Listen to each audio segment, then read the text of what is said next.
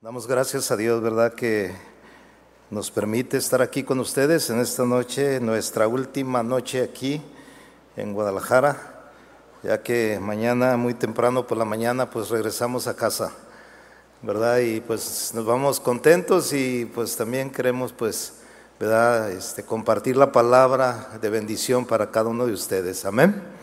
Y bueno, pues vamos a aprovechar el tiempo, ¿verdad? Porque sabemos que, el tiempo es corto y dice la palabra, ¿verdad? Que aprovechemos bien el tiempo. Le voy a invitar a que abra su Biblia, si me hace favor, en esta noche, a Primera de Juan, capítulo 3.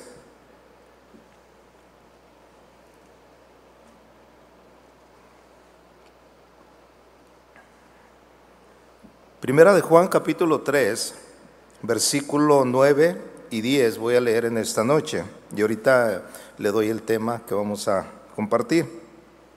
Dice la palabra del Señor ahí en 1 de Juan 3:9 dice, "Todo aquel que es nacido de Dios no practica el pecado, porque la simiente de Dios permanece en él y no puede pecar porque es nacido de Dios."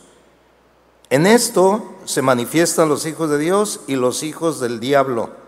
Todo aquel que no hace justicia y que no ama a su hermano no es de Dios.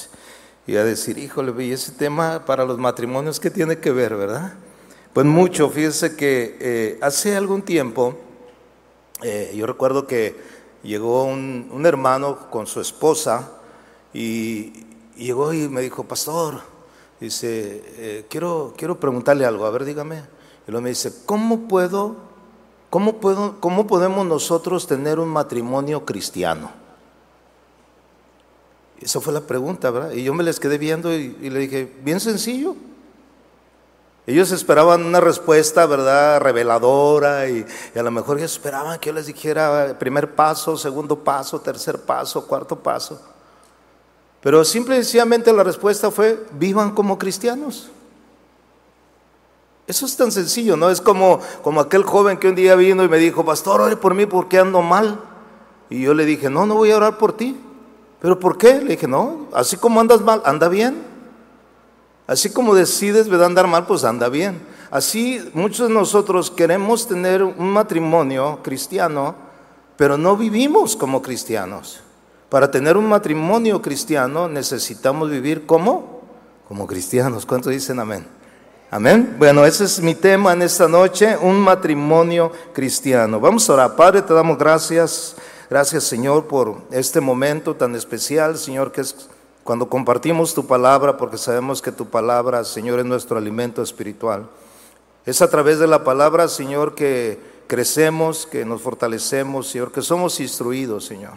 En esta noche, Señor, hemos, nos hemos reunido, Señor, aquí como matrimonio, Señor, para, para adorarte, para exaltarte, pero también para escuchar tu consejo, Señor. Que esta palabra que tú has puesto en mi corazón, Señor, sea de bendición para cada uno de mis hermanos que están aquí y para todos aquellos que escuchen este mensaje, Padre.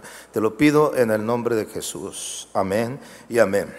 Dice, estos dos versículos hablan acerca de lo que somos nacidos de Dios. Dice la palabra que todo aquel que es nacido de Dios no practica el pecado porque la simiente de, Dios permanece en él. No, no, dice que no peca, dice no practica el pecado. Una cosa, ¿verdad?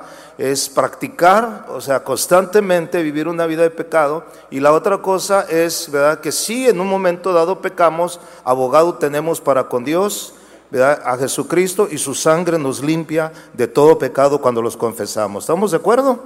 Entonces, aquí está claramente ¿verdad? hablando de los que hemos nacido de Dios y dice que no podemos pecar. O sea, en un momento dado, porque hemos sido renacidos por la palabra de Dios, por la simiente ¿verdad? nueva que ha venido a nosotros. Dice que el versículo, el 10 dice, en esto se manifiestan los hijos de Dios y luego hace la diferencia los hijos del diablo. ¿verdad? Entonces, o, o, eres hijo de Dios o eres un hijo del diablo.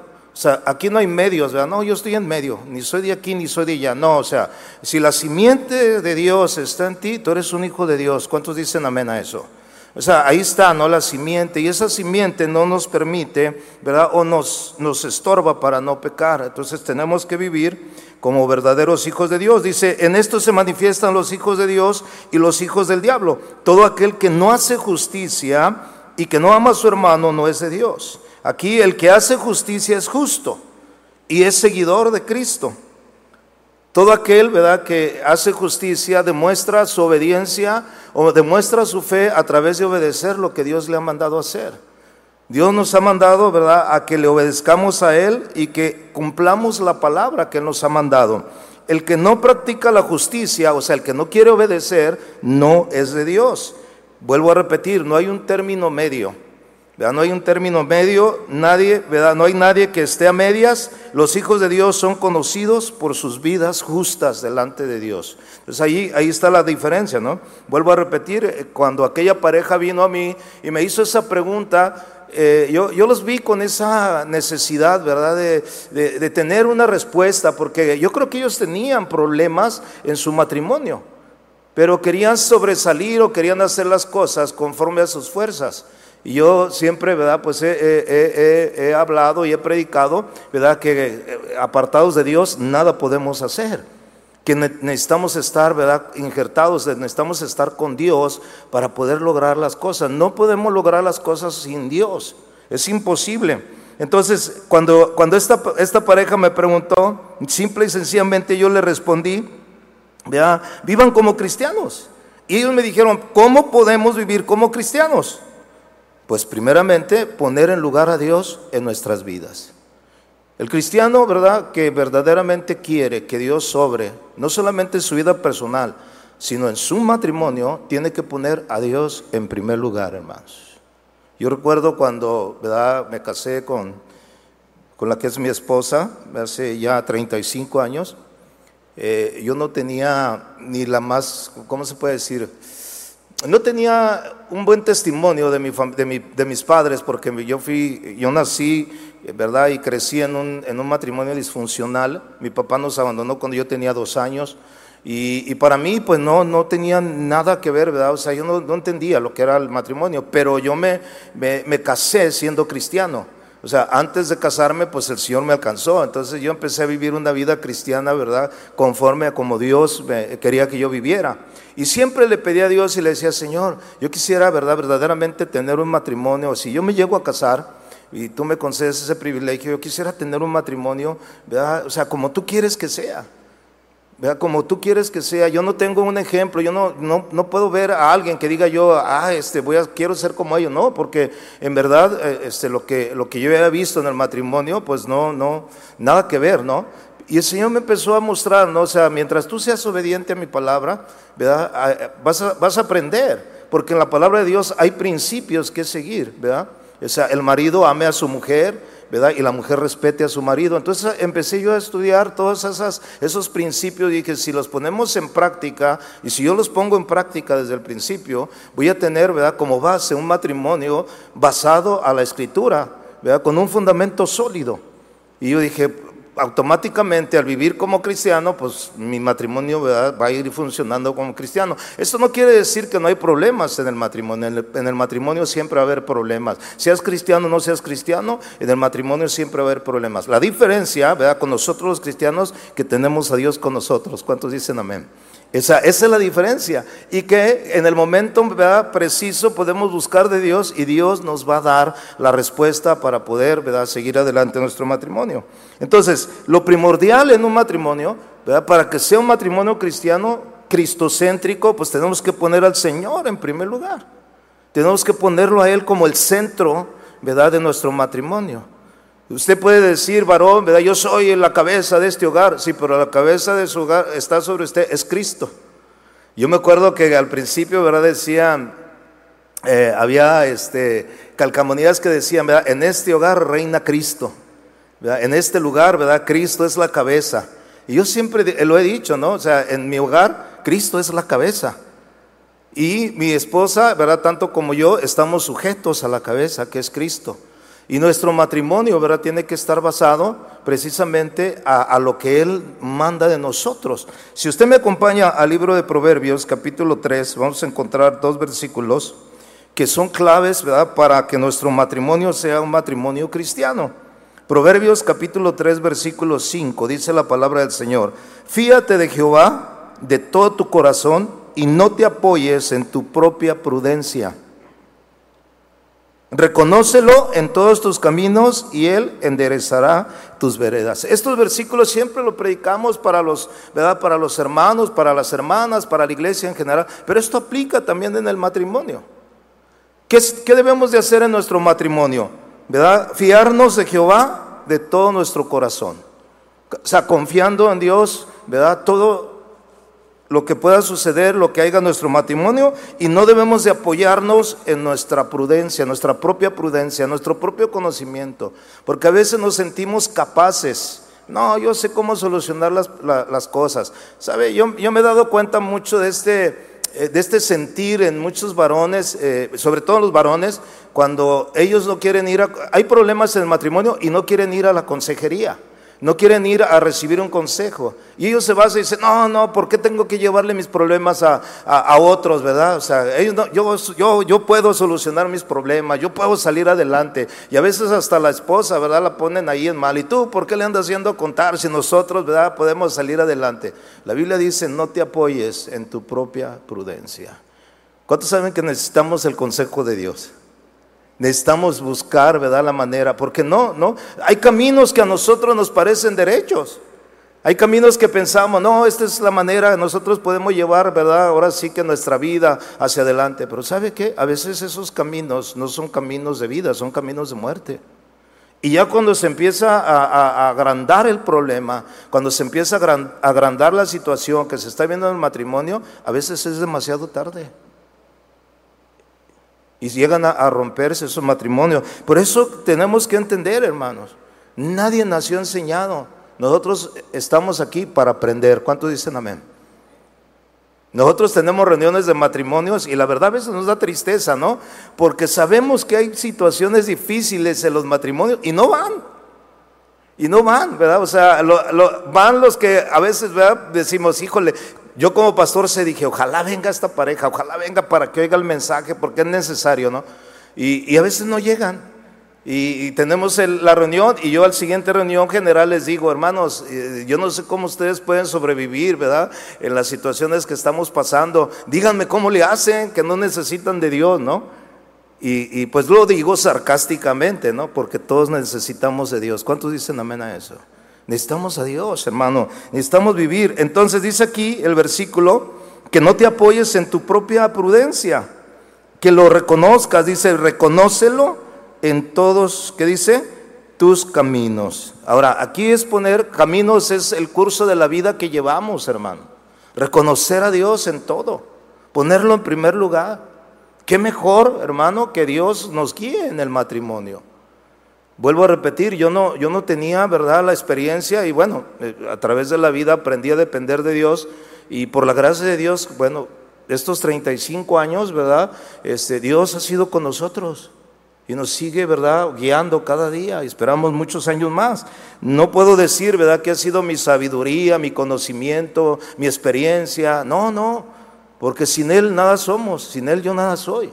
Es, la palabra la que nos guía, mis amados hermanos, reconocerlo en todos nuestros caminos, ponerlo en primer lugar a Él, en las decisiones que vayas a tomar.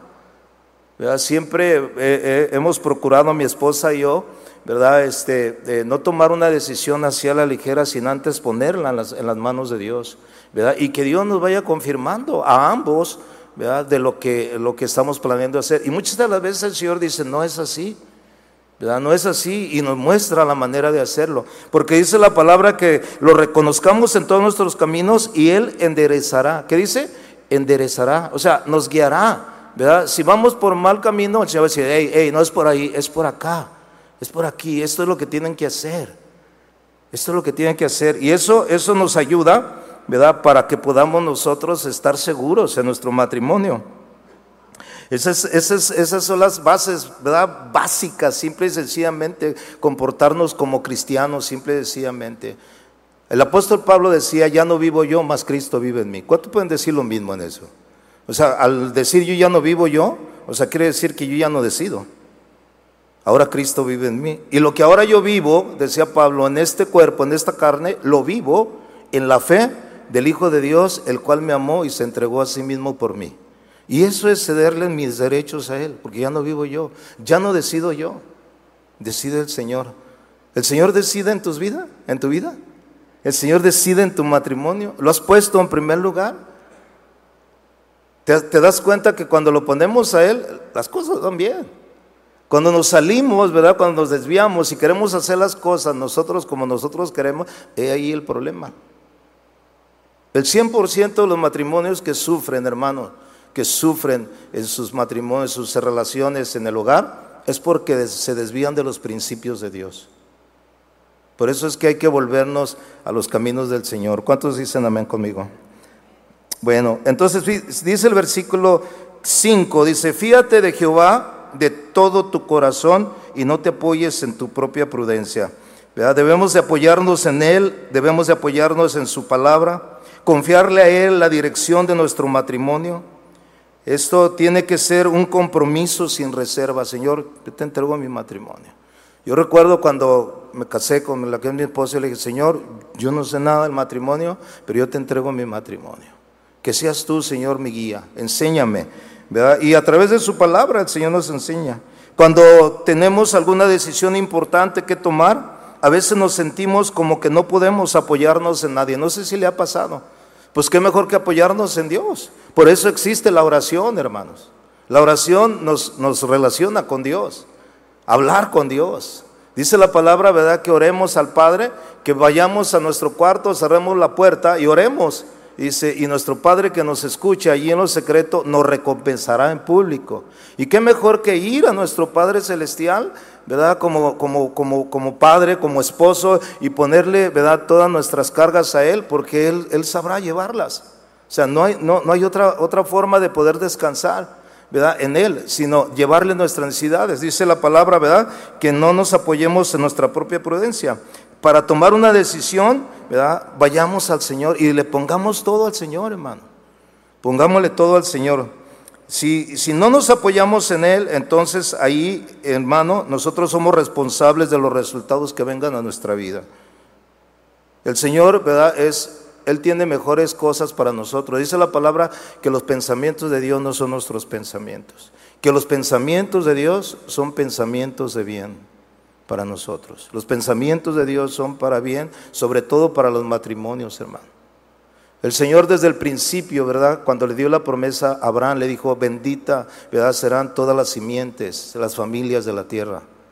Y el deseo de Dios es que seamos un matrimonio bendecido. ¿Cuántos dicen amén a eso?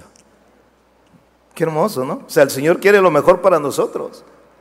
O sea, él no, él no piensa un mal para nosotros, Él piensa el bien para nosotros. Pero necesitamos reconocerlo, mis amados hermanos. ¿Qué significa reconocerlo? Bueno, significa, ¿verdad?, que lo tomo en cuenta Él, que lo, lo, apruebo, ¿verdad? O sea, como diciendo, Señor, yo, yo sé que tú eres el único. Fíjense que uno de los males de los seres humanos, o más bien el mal del ser humano, es no reconocer a Dios es no tomar en cuenta a Dios. La palabra reconocer significa tomar en cuenta a Dios. Y cuando no tomamos en cuenta a Dios, pues el Señor dice, pues si no me, no, me tomas en cuenta, o sea, ¿cómo quieres que, que obre en tu vida? La Biblia dice, clama a mí y yo te responderé. Y si tú no clamas, pues no te va a responder. Pero esa es una de las situaciones que el mundo vive, hermano, el no reconocer a Dios. Acompáñeme ahí a la palabra que en Romanos capítulo 1, verso 28, mire lo que dice la escritura. Romanos 1.28 dice, y como ellos, ellos, o sea, la gente, ¿verdad?, del mundo, dice, como ellos no aprobaron, aprobaron tener en cuenta a Dios, o sea, ese es no reconocerlo, como dice la palabra, que nosotros lo debemos de reconocer, de tener en cuenta, dice, como ellos no aprobaron tener en cuenta a Dios, Dios los entregó, dice, Dios los entregó a una mente reprobada para que hagan cosas o para hacer cosas que no convienen. O sea, en el momento en que nosotros no reconocemos de Dios te deja para que decidas tú. No estoy hablando, ¿verdad?, de la salvación, de que la vas a perder y, todo eso. Estoy hablando del matrimonio, la situación en la cual tú no reconoces a Dios, que no le permites a Dios que actúe a tu favor, que, no le permites a Dios, ¿verdad?, que Él haga su voluntad en, ti y en tu, en tu matrimonio. Cuando tú no lo reconoces, dice, bueno, pues si tú no quieres, ¿verdad? aquí estoy. Yo estoy cuando tú clames a mí, yo te responderé. Dice la palabra así claramente, no clama a mí y yo te responderé y te enseñaré cosas grandes y maravillosas que tú no conoces. Necesitamos clamar a Dios, amén. Necesitamos buscarlo a Él, hermano. Como cristianos, como, como padres, como esposos, necesitamos buscarlo. Dice aquí, ¿verdad? Y este, este versículo es clave. Dice, como ellos no aprobaron. O sea, los, los que no buscan a Dios, los que hablamos al principio, los hijos del diablo, ¿no? Nosotros necesitamos reconocer a Dios, ¿verdad? tomarlo en cuenta. Porque dice aquí que los entregó a una mente reprobada, ¿no? O sea, la razón, ¿verdad? Fue no tomar en cuenta a Dios. Y Dios los entregó bueno, pues hagan lo que quieran. ¿Y sabe hasta qué punto llegaron? Lo que dice Romanos 1.22, ahí retroceda un poquito en el verso 22. Profesando ser sabios, ¿qué dice? Se hicieron necios. Profesando ser sabios, se hicieron necios. ¿Sabe qué? Hay, hay, hay muchos matrimonios, ¿verdad? este, que se hacen creer que son sabios. Eso, eso, eso es peligroso, hermanos. O sea, el decir, no, yo, ya me la sé. Fíjese, yo me acuerdo, me acuerdo bien, hace muchos años, cuando comenzaba en el ministerio, pues yo comencé ya pastoreando hace precisamente 30 años, ¿verdad? yo tenía 30 años menor que los que tengo ahorita. En ese tiempo yo tenía 33 años cuando comencé a pastorear oficialmente en los Estados Unidos, 33 años, muy joven. Mi esposa, ¿verdad? Yo le, gano a ella, eh, le voy a decir con cuánto le gano para que vea, eh, le gano con 8 años. Entonces ella tenía, yo tenía 33 y ella tenía 25. Éramos un matrimonio joven de pastores. Y teníamos matrimonios ahí en la congregación, ¿verdad? Ya grandes que tenían 30, 40 años de casados. Y muchas de las veces, pues nosotros ¿verdad? veíamos ahí esos matrimonios y, cuando los veíamos este, y sabíamos de lo que estaba sucediendo, eh, les queríamos aconsejar, ¿verdad? Y los, llamábamos ahí a, este, a, una, a una consejería y luego decía, ¿sabe qué? Muchos de ellos nos decían, ¿ustedes qué nos pueden enseñar? Si son unos, bueno, usaban esa palabra, ¿no? Son unos mocosos. Nosotros ya tenemos eh, mucha experiencia. Es más, desde antes de que ustedes nacieran, ya nosotros ya nos habíamos casado. Profesando ser qué? Sabios, ¿qué, qué sucede? Se hacen necios. O sea, el necio no escucha el consejo. El necio, ¿verdad? No recibe. Se cierra. Y yo, yo me acuerdo y decía, híjole, bueno, mire, yo le decía a ellos, a, esta, a estas parejas, les decía, mire, sí, a lo mejor ustedes tienen la experiencia de estar juntos y estar casados, pero la palabra de Dios no la viven, no la viven. Tienen el conocimiento de la palabra, pero no la viven. Son oidores de la palabra, pero no hacedores de la palabra. Porque si fueran hacedores de la palabra, otra cosa sucedería. ¿sí? Pero llega a ese punto, ¿no? Al no tomar en cuenta a Dios, al, decir nosotros, ¿verdad? Podemos salir. Yo recuerdo esas parejas y ahora digo, híjole, ¿cómo, ¿cómo batallamos con ellos, no? O sea, siendo nosotros jóvenes. Pues ahora ya tenemos la ventaja de que ya, pues ya somos mayores, ¿verdad? Ya, somos, ya pasamos al, sexto nivel y ahora ya cuando aconsejamos a parejas más jóvenes, pues ya nos escuchan, ¿no? Y les decimos, mire, no solamente es el conocimiento, sino la experiencia también de lo que hemos vivido. Y hay que escuchar los consejos. Hay, hay, un proverbio que dice que el que no oye consejo no llega viejo. No, no se cree eso, no dice así, ¿no? Pero hay, hay, otra forma, ¿no? Que dice que hay que escuchar el consejo. ¿Cuántos necesitan el consejo de la palabra, hermanos? Vea que sí, todos lo necesitamos, por eso están aquí.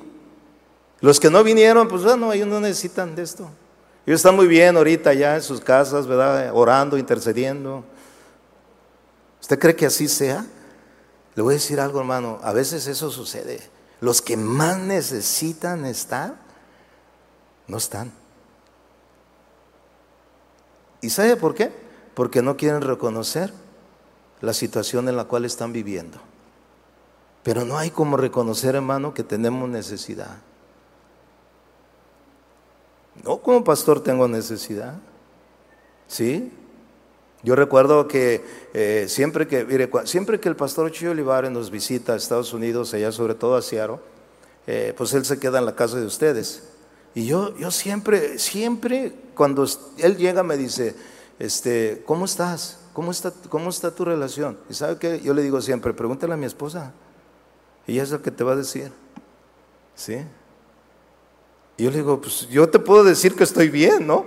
Yo te puedo decir, no, no, excelente, no, no tengo ningún problema. Pero a la esposa hay que preguntarle. ¿Sí? Y estamos expuestos. Le digo, no, pues pregúntale a ella. Ella te puede decir. Y cuando hay necesidad, a veces es necesario decirle, ¿sabes qué? Estamos en una situación, necesitamos que nos des un consejo. Yo he tenido a veces que hablarle al pastor Chuy desde ya, ¿verdad? Ahí personalmente a sus celulares y para decirle, Chuy, dame un consejo, necesito un consejo. Yo podía decir, bueno, soy pastor, ya tengo la experiencia, ya tengo 35 años de casado, sé lo que ¿verdad? he aconsejado, eh, lo, que, lo que muchos matrimonios ¿verdad? pasan, pero ¿sabe qué? Siempre hay que mantener esa actitud de decir, ¿sabes qué? No, yo necesito ¿verdad? Un consejo, yo necesito que alguien me guíe, porque no quiero caer en la necedad. De creerme sabio cuando no lo soy, hermanos. Es el problema de muchos. Por eso es que no tuvieron en cuenta. A Dios y Dios los entrega. Y Dios te dice, ok, ¿no quieres que yo te ayude en tu matrimonio? Pues adelante. Y sabes qué, con tus fuerzas no lo vas a poder, te vas a cansar. Te vas a cansar. Es con el Señor con lo que podemos hacer. Amén, hermanos. Bien, vamos a volver a Proverbios 3.7 para ir terminando. Fíjese, la palabra de Dios dice, no seas sabio en tu propia opinión. ¿Verdad? No, como estos necios, ¿verdad? Que profesando ser sabios se hicieron necios. Dice, no, dice, no seas sabio, Proverbios 3.7, no seas sabio en tu propia opinión, teme a Jehová y apártate del mal. Dice, no hay